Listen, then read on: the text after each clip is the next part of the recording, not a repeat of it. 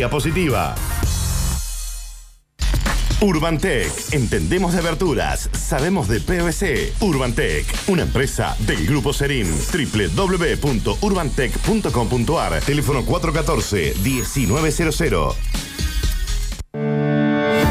En el marco de la pandemia del coronavirus, el intendente Martín Yarlora dispuso mejorar y reforzar la atención del Servicio de Emergencia Municipal 107. Se digitalizaron los procesos de atención telefónica, logrando acelerar los tiempos de respuesta ante la demanda de emergencias. Se realizaron mejoras de infraestructura y se habilitó un centro modelo de descontaminación de ambulancias y personal. Invertimos en salud para cuidar y proteger a todos los cordobeses. Juntos tenemos futuro. Municipalidad de Córdoba.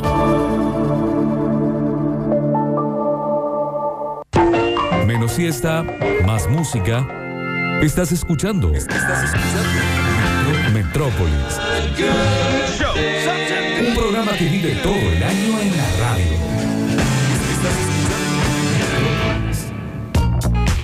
Futbolandia en el mes del niño trae la mejor opción para tu regalo y al mejor precio. 2x1 y 3x2 en camisetas de fútbol. Sí, llevas dos y pagás solamente una. Pelotas de básquet y fútbol con licencia oficial desde 490 pesos. Ofertazo todos los días en accesorios con descuentos de hasta el 50%. Futbolandia, llevando el juego a tus niños desde hace 10 años. Avenida Richieri 3214 o WhatsApp 3516 089 195. Jueves 13 de agosto de 2020, otra fecha que quedará marcada en la historia radial por una nueva aparición estelar de nuestro columnista, figura absoluta de este programa. Me estoy refiriendo al señor Pablo Ignacio Durio. ¿Cómo andan, chicos? ¿Todo bien? ¿Todo en orden? ¿Cómo va, Pablito? Bien, che. bien, bien. ¿Vos cómo andás? Todo espectacular. Hoy muy bien, hoy llegué muy acelerado porque eh, tenía que venir media hora antes, me tomé como tres cafés, tengo la cabeza un poco desordenada, quiero que lo sepan ahora. ¿Tenés café así al toque? ¿Cafés? ¿Cafés? No, uno a la mañana, uno como a Sí, media sí, tarde. cafés. ¿Cafés? ¿Cafés? Cafés. ¿O cafeses? No, cafés. No, Es me café. tomé tres cafés. Tres cafés, ahí nomás. Ya está buenísima también, pero es tres cafés. Coffees. No, no, ¿cómo es? A ver, a ver, chicos, no sé, ¿eh? No tengo idea. ¿Quieren que lo googleemos? Lo googleamos. Googleemos, lo googleemos, lo Chicos, googleemos. me tomé tres cafés. Bueno, Listo, loco, como lo dice Pablo. chicos, no contradigan al conductor, ¿cómo Ah, puede sí, ser?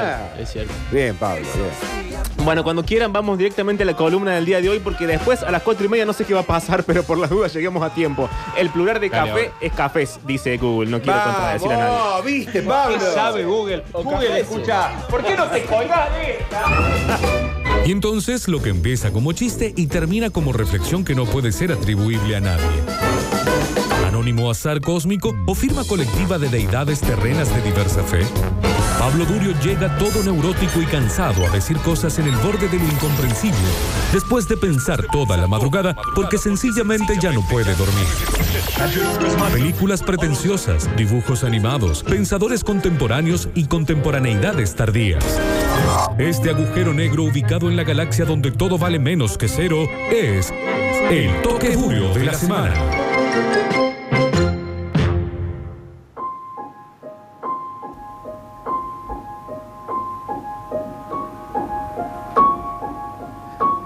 Yo lamento tener que bajar el tono drásticamente No hay problema.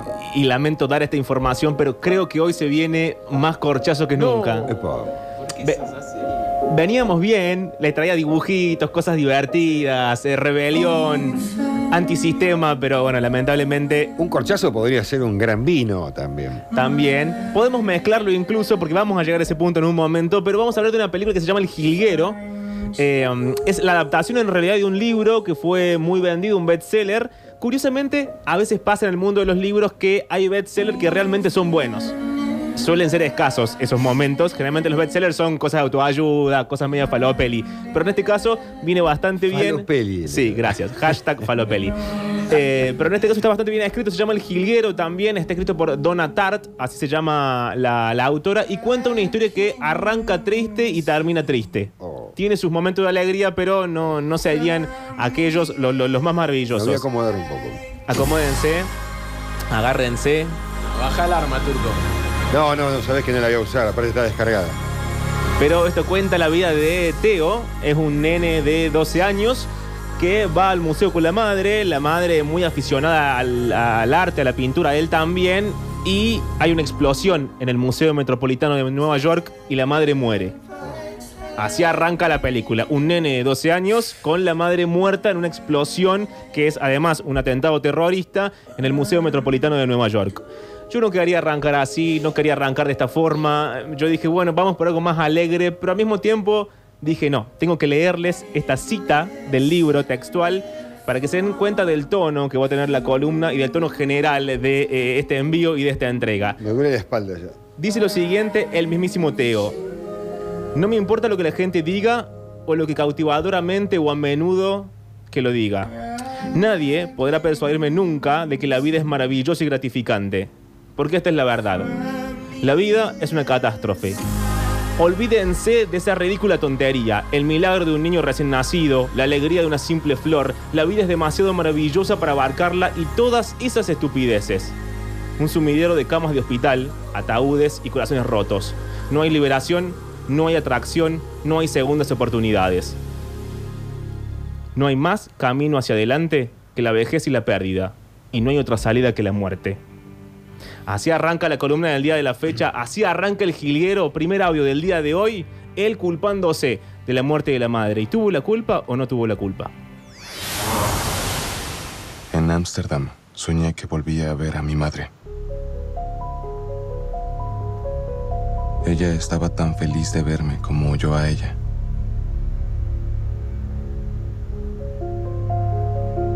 Los mismos ojos azules hermosos.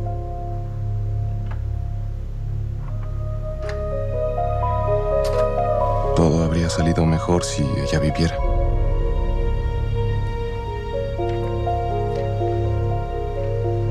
Sin embargo, murió cuando yo era niño.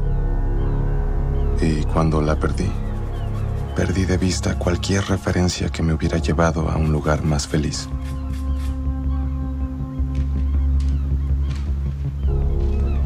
Y es que soy culpable de su muerte. Todo el mundo me decía que no era así. Que fue un horrible accidente. Lo cual es totalmente cierto.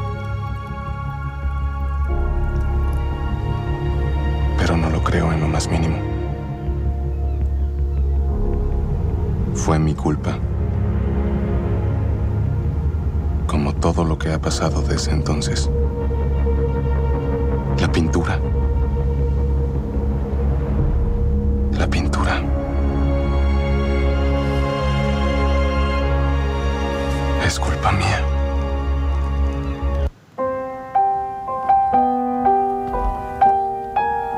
Tanto en la película como en el libro hay un montón de referencias constantes. Referencias a libros, referencias a otras películas, referencias también a obras de arte. Cuando él dice la pintura, la pintura, la pintura, se está refiriendo a lo que es el objeto central de la película, lo que va a guiar la trama un poco, que eh, es una película, una pintura, perdón, llamada El Jilguero.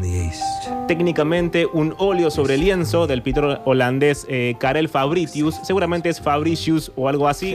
Le digo Karel Fabritius para que todo lo googleemos y lo encontremos fácilmente. Claro. Que fue una, una pintura muy conocida porque él la pinta, no se sabe exactamente. Lo que pasa es que en Delft, que es una ciudad de Holanda, en 1954 explota un polvorín en el que muere eh, Karel y además se quema la mayor parte de sus, de sus obras. Sobreviven algo así como un par de pinturas, entre ellas El Jilguero.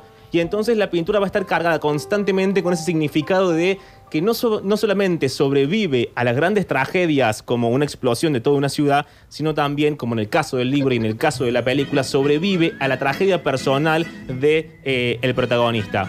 Karel, un eh, pintor reconocido por ser influenciado y alumno de Rembrandt, de ahí viene como la línea temporal artística de- del asunto.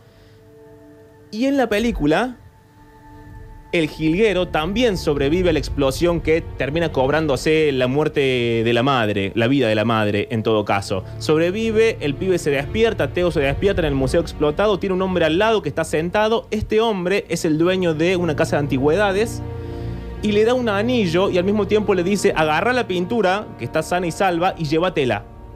El jiguero. El jilguero, a un nene de 12 años. Él agarra la pintura, se la lleva y sale corriendo, todavía con la esperanza de encontrarse a la madre afuera. Él no sabe que la madre murió en la explosión. Sabe que, se- que todo explotó, se despertó y se encontró en esta circunstancia. La investigación del asunto lo va a llevar a la casa de antigüedades en la cual este viejo era uno de los dueños. Fíjense en el siguiente diálogo porque empezamos a meternos en la parte más intensa de eh, la película. El siguiente diálogo se da con el otro dueño de la casa de antigüedades. Están restaurando unas sillas. El dueño le pone al nene adelante dos sillas. Una es una original, la otra es una réplica, una reproducción, y le hace y le pregunta, digamos, o lo cuestiona para que el nene solo se dé cuenta cuál es la verdadera y cuál es la falsa. Pero hay una, hay una pasión en el diálogo, porque en realidad estamos hablando de dos sillas, pero en realidad, como sucede la mayoría de las veces, estamos hablando de otra cosa. Él le dice, fíjate cómo la reproducción es grosera, cómo la reproducción es burda en tanto y en cuanto es plana, está desgastada de forma correcta, es decir, simétricamente, es decir, geométricamente, y entonces nos encontramos con la siguiente idea. Las verdaderas cosas lindas de la vida, las verdaderas cosas bellas de la vida, las verdaderas cosas que han vivido la vida, son aquellas que han sido desgastadas caóticamente. No hay forma de que el paso del tiempo siga el paso de la geometría. Una silla usada, una silla desgastada, una vida usada, una vida bien vivida, nos deja un ser humano y nos deja un mueble roído, roto y resquebrajado de manera caótica. De alguna forma, lo que el dueño de la casa de antigüedades le está diciendo es aprende a mirar la belleza de las cosas que han vivido. No hay en la juventud de las cosas, no hay en el imperativo de parecer de 20 años para siempre, ninguna felicidad y ninguna alegría. A veces, como lo decía el turco recién, con la metáfora del vino, que es la más obvia, a pesar de que hoy haya quedado fuera de circulación, a veces un vino que tiene más tiempo es un vino más rico Envejece mejor. que un vino joven. mejor. claro. Exactamente. Audio entonces. El que se hace para viejito, porque el vino joven se toma joven. El que se hace para tener unos años, hay que aguantarlo para saber la esencia de ese vino. Bueno, acá la metáfora de las sillas Claro. viene a ser la metáfora de las personas, Claro, ¿no? A veces claro. a las personas también hay que Hay que aguantarlas. aguantarla, claro, a veces a las señor. personas también hay que Sí, esperarlas. señor. Y en ese esperar y en ese envejecer está la verdadera belleza, va a decir este hombre en este audio respecto de, en realidad, antigüedades y sillas. No lo distingo.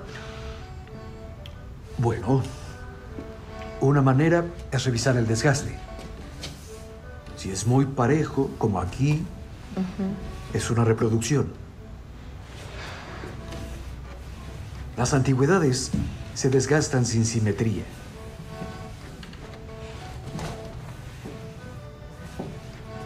Y otra cosa. Aquí. Esto es de máquina. ¿Lo sientes? Pero aquí, cepillado a mano.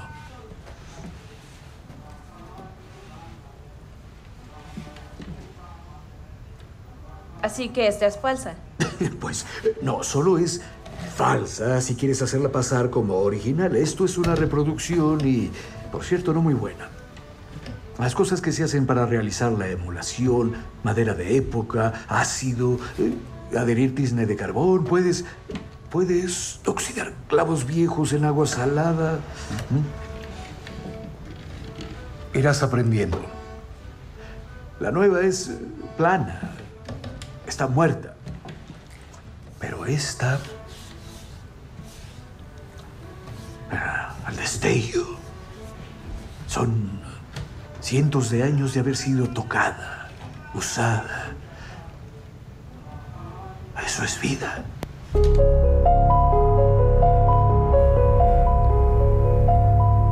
Entonces tenemos como dos versiones de la vida. O la vida es la reproducción constante de lo nuevo, o la vida es pretender ser joven para siempre, versus la vida como aquella cosa que es en realidad acumulación de tiempo, en tanto y, cuan- en, tanto y en cuanto ese tiempo nos lleva a una complejización de lo que somos, de lo que hacemos, de lo que pensamos, de lo que consumimos. Una transformación. Exactamente. Y al mismo tiempo, en esa complejización de los procesos, en esa también complejización de la seducción, porque volvemos a lo mismo, digamos, la peli y el personaje y el libro resultan seductores en tanto y en cuanto hay un gran eh, capital cultural y simbólico que lleva adelante el personaje. Este diálogo, este diálogo de las antigüedades resulta divertido e interesante porque en realidad entendemos que no está hablando solamente de sillas. Y así sucede en toda la película y en todo el libro. Van a hablar de obras de arte también hablando en simultáneo a eh, las personas, aunque claro, esto que decimos siempre, esto que yo planteo siempre, a mí, Pablo Durio, digamos, por fuera de la teoría, me resulta mucho más seductor alguien eh, complejo en sus formas y en sus maneras que alguien que eh, ha intentado seguir siendo aquel que era o aquella que era en el último año del secundario, digamos. Entonces, volvemos al eje de la cuestión. El paso del tiempo, como el paso del tiempo le ha ido en términos de complejización y crecimiento, o el paso del tiempo como un capricho ridículo, pero súper de moda y súper comercial, de seguir siendo alguien que uno ya no es, porque inevitablemente, querramos o no querramos, uno envejece y el tiempo pasa. Hay otra versión del asunto, ya sí subiéndonos a la teoría, que es, bueno, todo muy lindo lo que dije recién, pero ¿por qué los deseos, por qué la seducción, por qué las personas tienen que estar eh, unidas a la acumulación? La acumulación de cosas en tanto y en cuanto capital económico, en tanto y en cuanto eh, capital simbólico, en tanto y en cuanto capital cultural. ¿Por qué siempre estamos leyendo a la gente según cuántas cosas sabe, cuántas cosas tiene, cuánta plata tiene, cuánta vino en la bodega, cuántas obras de arte, etcétera? Bueno, son dos corrientes. Qué asadazo que tiene en la parrilla, ¿la viste? Eh, bueno, exactamente. Y en el medio, lo que hace Teo es, no contento con todo este drama, se empieza a drogar. Arranca tranquilamente, arranca con gente diciéndole, bueno, tomate esto para dormir, para que no tengas pesadillas, luego tomate esto para otra cosa, y pasa rápidamente de la droga legal, o al menos de la droga prescripta, sin autorización médica, a la droga ilegal, a la cocaína, a la heroína. El libro arranca y la película arranca con él, drogado con heroína en un hotel en Ámsterdam. Teniendo esas reflexiones que tuve recién respecto a que la vida en realidad no es una cosa tan divertida como nos la cuentan. Y esto viene, al, viene eh, um, a cuento de eso que hablábamos de el paso del tiempo en tanto y en cuanto complejización de las cosas, porque hay algunos antropólogos que dicen, hoy vivimos como si no tuviésemos tiempo hoy vivimos corriendo de un lado para el otro. ya no hay tiempo para nada porque todo el tiempo estamos envejeciendo, nos estamos volviendo menos productivos, estamos haciendo menos cosas de las que deberíamos o no haciendo las suficientes en tanto y en cuanto se nos dice que hacer más nos va a hacer felices, pero después descubrimos que hicimos un montón de cosas y aún así no somos felices. Y el problema de esto es que los placeres resultan de entender que llevan su tiempo. Entonces la felicidad ha, sido reducida a consumir X droga, X cantidad de tiempo, y también dicen los antropólogos, el sexo, no entendido como meter y sacar cosas de un lugar, ha sido reducido al Viagra. Porque no tenemos tiempo. No hay tiempo para pensar, no hay tiempo para procesar, no hay tiempo para leer. Es más fácil comprar libros que leerlos. Es más, te digo, esa persona no necesitaría irse a Ámsterdam para conseguir heroína hoy en cualquier parte del mundo. Claro, bueno, el, libro está eh, en Ámsterdam porque resulta más cool, pero... Y bueno, bueno, por eso, también la época, ¿no? Hoy no hace falta que vaya a Ámsterdam. Pero volvemos a esto, ¿no? Eh, los placeres reducidos a esta supuesta mm, falta de tiempo, a este supuesto imperativo de ser joven todo el tiempo, porque ser joven también significa ser un cuerpo sano y ser un cuerpo sano significa ser un cuerpo productivo. Entonces, ¿qué hacemos con los cuerpos que no son productivos? ¿Qué hace el sistema con los viejos? Los expulsa los deja tirados a un costado. No les sirven para nada. ¿Por qué? Porque no producen capital, ningún capital, ni económico, ni cultural, ni nada. Entonces los viejos, bueno, para allá porque no me sirven. Los que no pertenecen para allá porque tampoco me sirven. La, lucha, la pelea, la discusión teórica del asunto es, tomémonos más tiempo para procesar las cosas. Nadie nos corre, envejecer no está mal, el paso del tiempo nos vuelve más bellos en términos de la discusión de las sillas de recién y no nos vuelve personas inútiles. Basta de intentar mantener 20 años para siempre, basta de idolatrar, no sé, el último año del secundario. Eso se plantea la película y eso se plantea Termina el, libro que te compraste. Exactamente. En el medio aparece un amigo que va a estar en la película, está muy bien actuado por el pibe de uno de los, eh, um, de los de Stranger Things, no me acuerdo el nombre, el más conocido de todos, que va a ser de Boris, un ucraniano que también aparece en el libro, uno de estos personajes súper excéntricos que sirven para que el personaje principal como que se despierte un poco. Está vestido de negro, no le gusta que le dé el sol, entonces van caminando por el desierto con un paraguas, digamos, tiene como toda la gracia narrativa y estética. Y es también quien lo acompaña a drogarse por primera vez, ya con drogas ilegales. Lo que sigue a continuación es un diálogo que tienen ellos, están drogados, eh, acostados en la pileta, y se van a contar secretos. Boris le cuenta que su padre asesinó a alguien, y nuestro personaje principal, Theo, le va a contar que extraña a la mamá. Y lo que voy a decir, o al menos lo que dice en el libro, porque en la película doblada al latino dice otra cosa, pero es más o menos por acá, dice algo así como, ¿cómo es posible añorar tanto a alguien como yo añoraba a mi madre? Le echaba de menos, tanto de menos, que quería morirme. Una intensa nostalgia física, como la necesidad del aire bajo el agua. Mi papá mató a un hombre. En Mina. En Nueva Guinea. Mentira. No. Es cierto. Lo hizo con una... ¿Cómo le dicen? Llave Stilson. Mm. Trató de aparentar que rocas sueltas cayeron sobre él. Tuvimos que irnos de inmediato.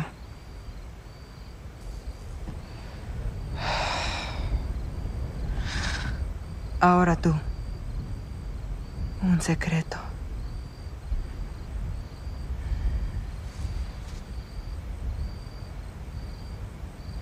Siempre sueño con mi mamá. Sueño que alguien me dice en dónde vive. Es un edificio derruido y viejo cruzando la ciudad. Luego corro allá. Corro y subo la escalera. Pero ya no está. Ella ya se ha ido. Eso no es un secreto. No quiere verme porque fue culpa mía. Iba a llevarme a ver al director porque dijeron que había estado fumando. Estaba lloviendo, salimos antes y fue por eso que entramos al museo.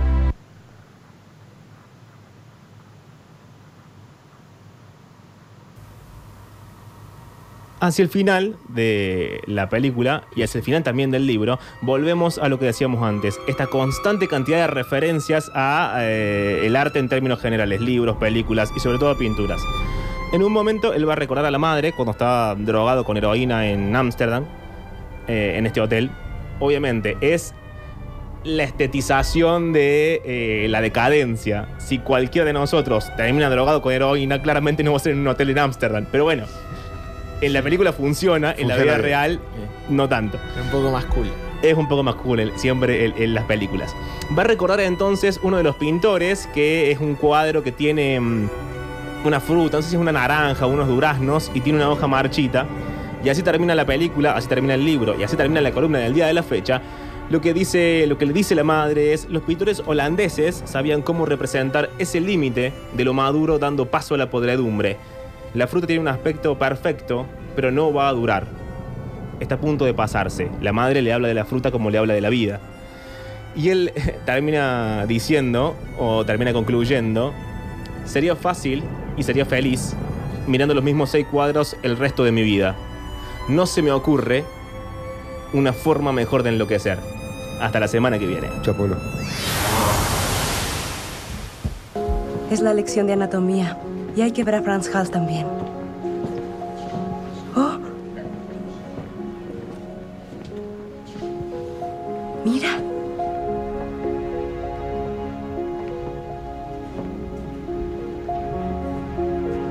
Esta me gusta. Los holandeses inventaron el microscopio. Querían todo tan detallado como fuera posible.